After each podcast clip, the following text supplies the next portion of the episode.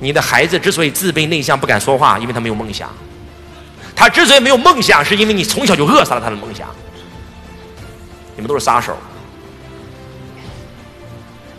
你的孩子是天才，你只是个普通的人才。一个人才怎么能教天才？人才教天才的结果就是把孩子从天才教成废材。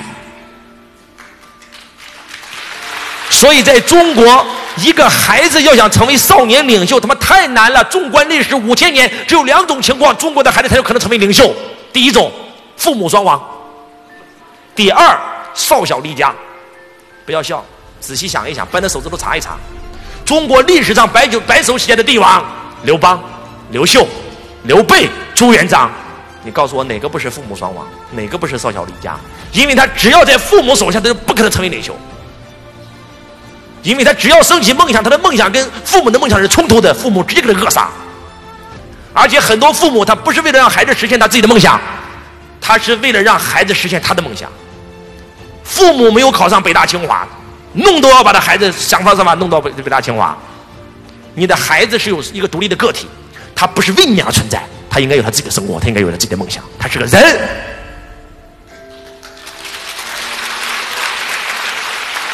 你从小做你孩子的主，你的孩子哪有主啊？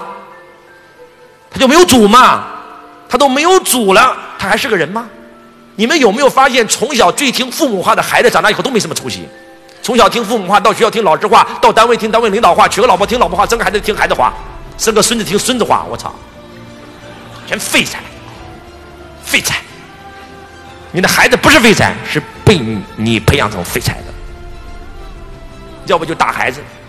摧残了孩子的自主，在摧残孩子的自信。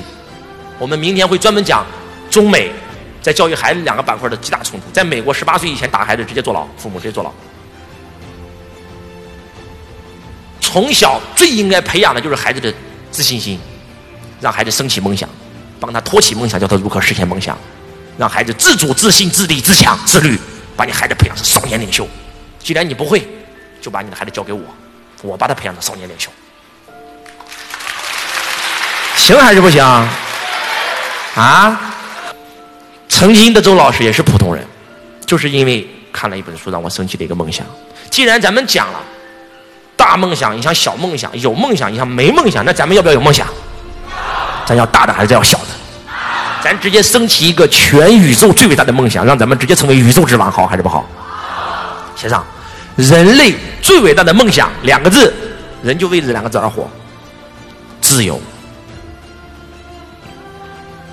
自由分五个等级：第一个人身自由，第二个时间自由，第三个财富自由，第四个心灵自由，第五个灵魂自由。人活在两个世界，一个是物质，一个是精神。前三大自由指的是物质，后两大自由指的是精神。